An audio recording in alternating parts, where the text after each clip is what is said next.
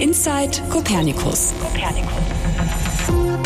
Europas Blick auf die Erde.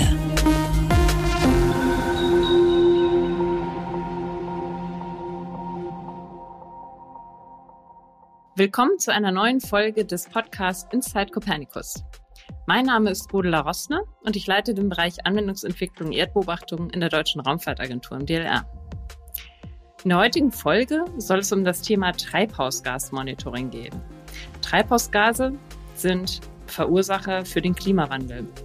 Und seit Beginn der Industrialisierung ist die Konzentration allein von CO2 in der Atmosphäre um über 40 Prozent gestiegen.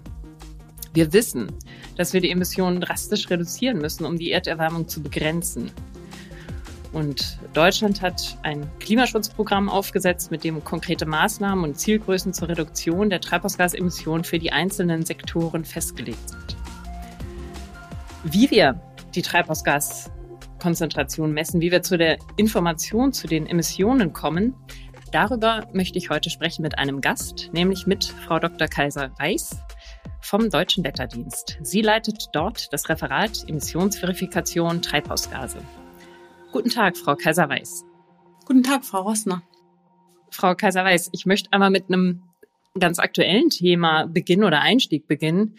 Wir sehen dieses Jahr wieder Rekordmengen an Waldbränden. Wenn man sich eine Darstellung ansieht der Waldbrände weltweit, dann sieht die ganze Karte ziemlich rot aus.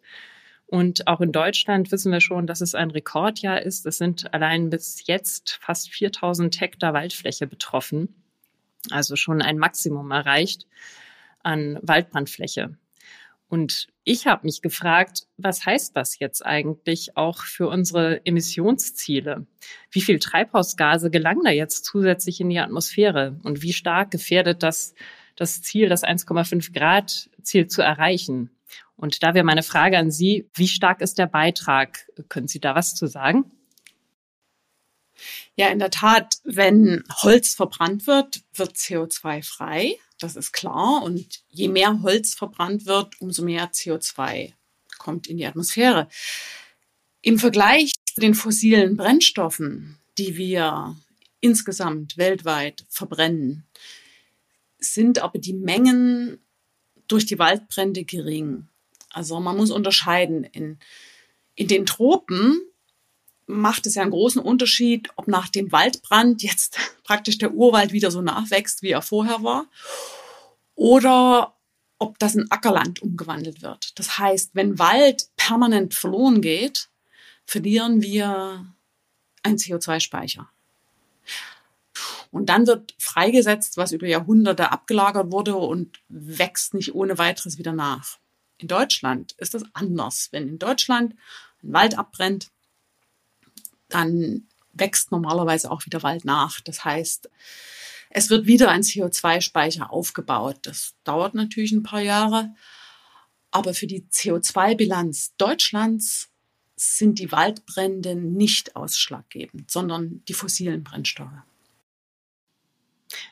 Ja, das sind natürlich genau auch die Emissionen, um die es letztlich bei den Reduktionen geht. Der große Sektor ist die Industrie, das Verkehr, ähm, ist die Energiewirtschaft und dann kommen noch weitere Bereiche dazu, weitere Sektoren, Gebäude, Landwirtschaft zum Beispiel.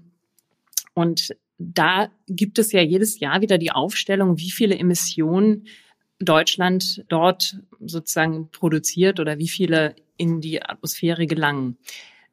Vielleicht einmal für die Zuhörer, wie werden denn diese Emissionen eigentlich aufgestellt? Also wie kommt man dazu zu sagen, so und so viel Emissionen hat es jetzt gegeben, auch in den unterschiedlichen Sektoren?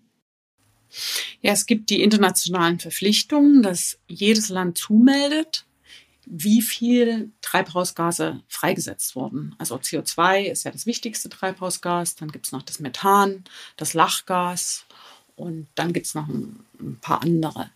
Es ist international festgelegt, wie diese Inventare erstellt werden. Das wird in Deutschland von Umweltbundesamt gemacht. Und das heißt, bei jedem einzelnen also Verursacher oder Industriezweig wird berechnet, was freigesetzt wird. Also zum Beispiel weiß man ja, wie viel Gas verbrannt wird oder wie viel ja, Benzin im Verkehr verkauft wird und daraus kann man ausrechnen, wie viel CO2 durch diese Sektoren freigesetzt wird. Und in der Landwirtschaft macht man das so, dass man die, die Tierzahlen erfasst, ja, dass man weiß, es gibt so und so viele Kühe, so und so viele Schweine, so und so viel Stück Geflügel. Und dafür gibt es eine Abschätzung, wie viel pro Kuh sozusagen freigesetzt wird an Methan. Und daraus wird statistisch berechnet, wie viel Deutschland in einem Jahr emittiert hat. Es handelt sich also um eben statistische Werte, die auf, ich sag mal, Durchschnittswerten basieren. Also kann ja, ich mir vorstellen, wenn, wenn jetzt es um den Flugverkehr geht, dann wird wahrscheinlich gezählt, wie viele Flugzeuge sind das, mit welchen Distanzen fliegen die. Und dann gibt es so einen mittleren Emissionsausstoß, den die dabei verursachen und der wird dann eben hochgerechnet. Jetzt heißt Ihr Referat Emissionsverifikation Treibhausgase. Also Verifikation heißt ja nochmal nachzuprüfen. Und das stelle ich mir so vor, ich habe mir so im Vorwege gedacht, bildlich gesprochen wäre das ja so, ich zähle die Flugzeuge und ihre Flugdistanzen, wenn ich das jetzt verifiziere.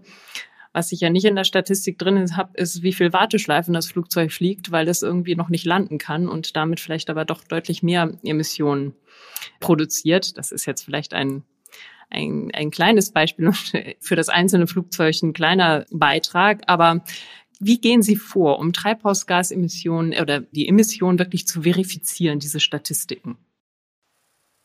Ja, unser Ansatz ist eine beobachtungsgestützte Emissionsverifikation.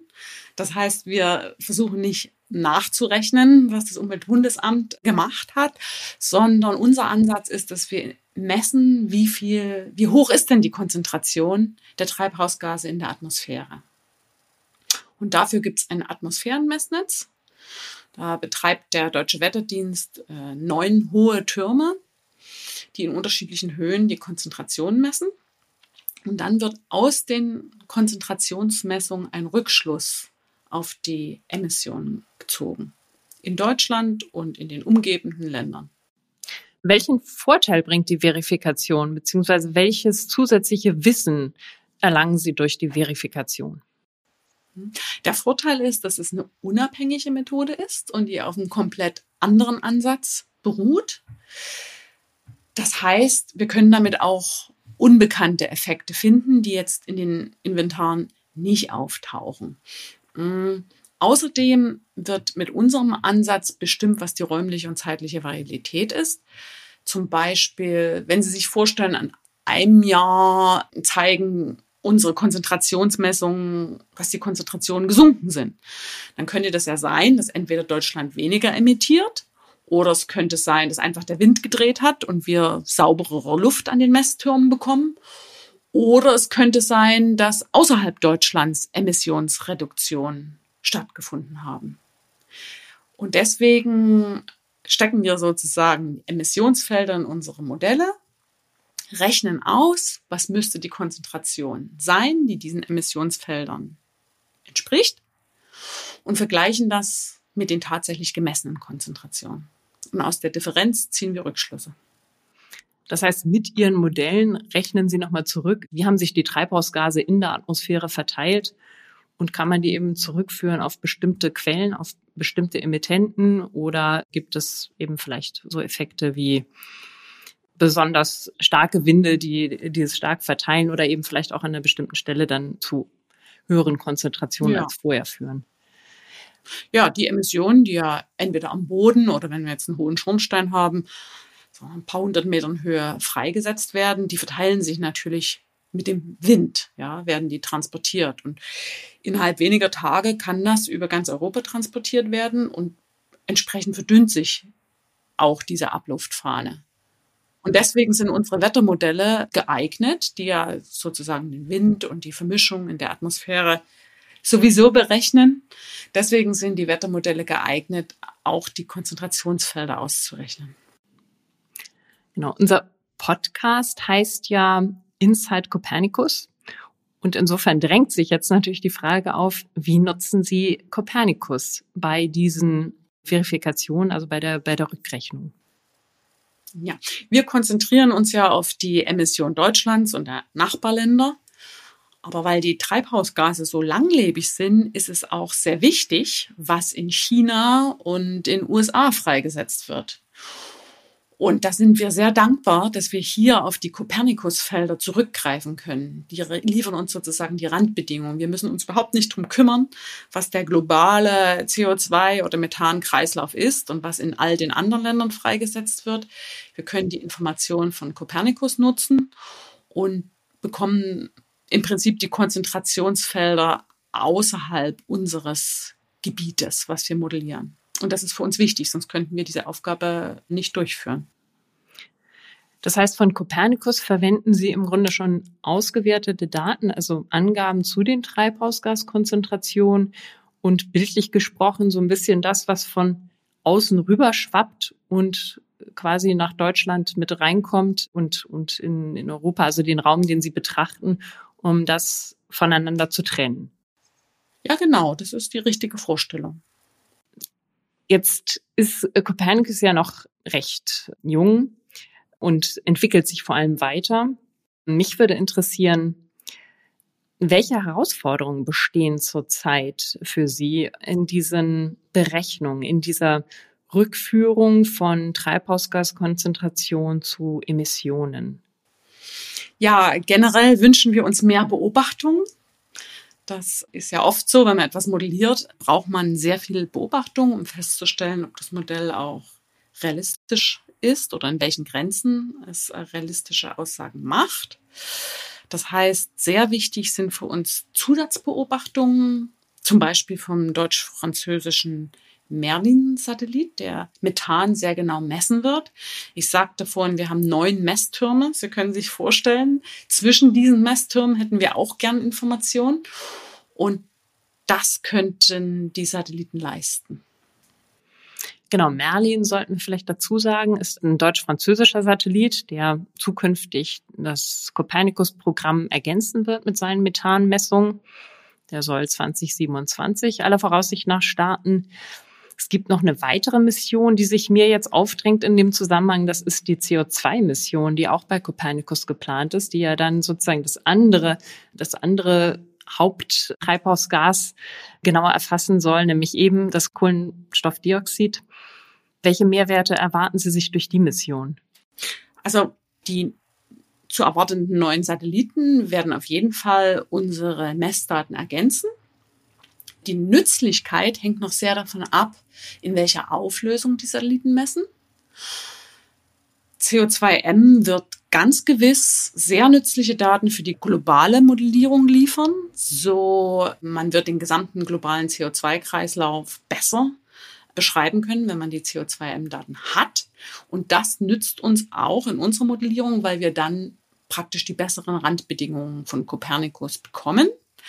Inwiefern wir die CO2M-Daten auch direkt verwenden können, müssen wir ausprobieren. Das hängt davon ab, wie sensitiv der CO2M-Satellit tatsächlich auf Emissionen in Deutschland oder Emissionsänderungen in Deutschland anspricht. Das haben wir noch nicht ausgerechnet. Das mhm. kann man aber ausprobieren. Mhm. Und bei Merlin würden Sie eben direkt die Daten des Satelliten auch gerne einspeisen, assimilieren in die Modelle, die Sie verwenden. Bei Merlin ist klar, dass er eine sehr hohe Auflösung liefern wird, so dass wir recht genaue Daten bekommen. Er hat einen recht kleinen Footprint. Sie sagen, eine sehr hohe Auflösung hat der äh, Merlin-Satellit. In welcher Dimension, welche Auflösung ist da für Sie entscheidend? Äh, wichtig ist, dass der Satellit auch durch Wolkenlücken hindurch misst. Also, nee, anders. Beim CO2M ist es wichtig, dass er durch Wolkenlücken hindurch misst. Merlin ist ein aktives LiDAR-Messgerät. Funktioniert auch besser in Wolkenlücken. Aber das aktive Messgerät hat ein besseres äh, Signal-to-Noise-Ratio als ein passives Gerät. Deswegen kann man diese Frage nicht pauschal für alle Satellitendaten beantworten. Das heißt, hier kann man nochmal sagen, dass Merlin besonders sensitiv ist, um auch sozusagen feinste Treibhausgasänderungen zu erfassen. Ja, Merlin ist halt ein aktives Messgerät, was besonders gut die Methansäule bestimmen kann. Und das ist klar, dass wir die Merlin-Daten assimilieren werden. Wir hatten eben über die Herausforderungen gesprochen und Sie erwähnten weitere Messungen, die erforderlich sind, um die Modelle auch noch weiter zu verfeinern. Wo stehen wir da jetzt? Und ich sag mal, wann können wir genaue globale Emissionsbilanzen erfassen? Ja, wir freuen uns, dass wir vom Bundesministerium für Forschung und Bildung ein Forschungsprojekt genehmigt bekommen haben, das die Methoden weiterentwickelt, sowohl zu den Beobachtungen als auch zur Modellierung, als auch zu den unterschiedlichen Quellen- und Senkenprozessen. Und da wird innerhalb der nächsten Jahre, also so drei, vier Jahre müssen sie uns noch geben zum Aufbau des Systems, das wird es uns ermöglichen, diverse Beobachtungen in der Atmosphäre zu assimilieren, das heißt im Modell nutzbar zu machen. Sowohl vom Boden als auch aus Flugzeugen, von Satelliten. Es gibt ja auch Fernerkundung am Boden und da werden wir versuchen, alle Daten, denen wir habhaft werden können, auszunutzen, um ein möglichst umfassendes Bild über unsere Konzentrations- und Emissionsverteilung in Deutschland abzuleiten. Genau, es geht um ein integriertes Treibhausgasmonitoring. Und da denke ich, wenn das, das Treibhausgasmonitoring insgesamt auch einige Partner in Deutschland mit einbezieht, wer sind die Partner in diesem Projekt? Wer arbeitet da zusammen, ja. um das voranzubringen? Das äh, Projekt wird geleitet vom Max-Planck-Institut für Biogeochemie in Jena in Zusammenarbeit mit dem Deutschen Wetterdienst, dem Karlsruhe Institut für Technology, KIT, und Universität Bremen und dem DLR, Deutsche Luft- und Raumfahrt. Inwiefern spielt jetzt Copernicus speziell in diesem Projekt eine Rolle? Der Hauptunterschied ist, dass Copernicus ein globales Modell betreibt und sehr viele nützliche Daten für uns in der nachfolgenden nationalen Anwendung einsammelt. Und der Vorteil ist, dass wir uns mit unserem nationalen Projekt jetzt wirklich auf die Fragestellungen stürzen können, die speziell innerhalb Deutschlands interessieren. Aber das globale Modell von Copernicus und die Daten, die Copernicus liefert, ist unsere Arbeitsgrundlage, mhm. auf die wir aufbauen. Okay. Und Frau Kaiser-Weiß, was sind aktuelle Herausforderungen bei der Ermittlung der Emissionen und bei der Bestimmung der Treibhausgaskonzentration? Also wissenschaftliche Herausforderungen gibt es sowohl auf der Beobachtungsseite, Modellierungsseite und auch mit den Quell- und Senkenprozessen.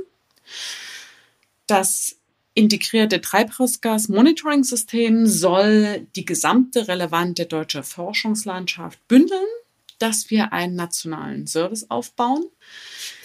Copernicus nützt unserem integrierten Treibhausgas-Monitoring-System und natürlich auch die Ergebnisse der EU- und nationalen Forschungsprojekte. Wir werden ICOS nutzen, das Integrated Carbon Observing System. Wir wollen JAGOS nutzen. Das ist ein System, wo anhand von Flugzeugmessungen Konzentrationen erhoben werden. Und wir wollen alle verfügbaren Satellitendaten nutzen. Abgeleitet werden sollen Informationen zu Quellen und Senken, also Überschätzung oder Unterschätzung von Treibhausgasquellen oder Treibhausgassenken. Wir wollen die Unsicherheiten charakterisieren, regionale Hotspots bestimmen und eine vollständige nationale Treibhausgasbilanz aufstellen und natürlich differenzieren, ja, zwischen den menschengemachten und den natürlichen Quellen und Senken.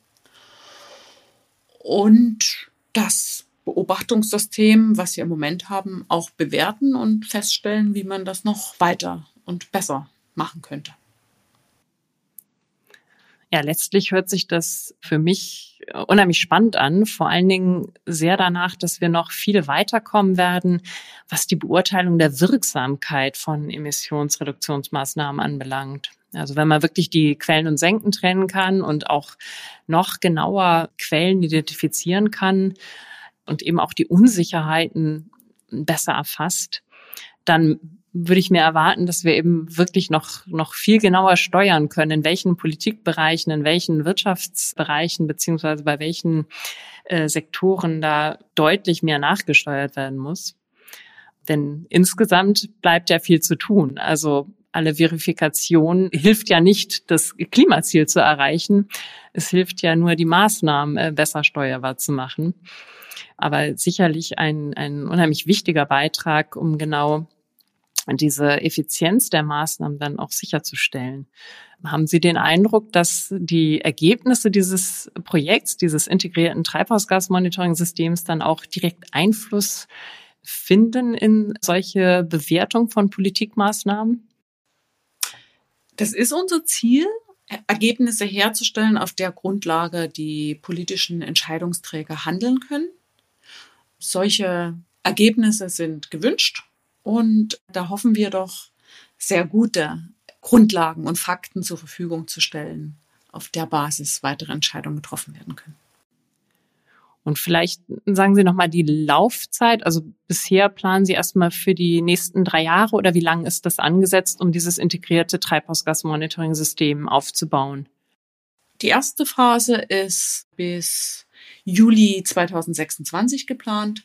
Ja, es ist ja nicht das einzige Projekt, was sich damit beschäftigt. Es gibt ja auch diverse in der europäischen Forschungslandschaft oder auch nationalen Landschaft.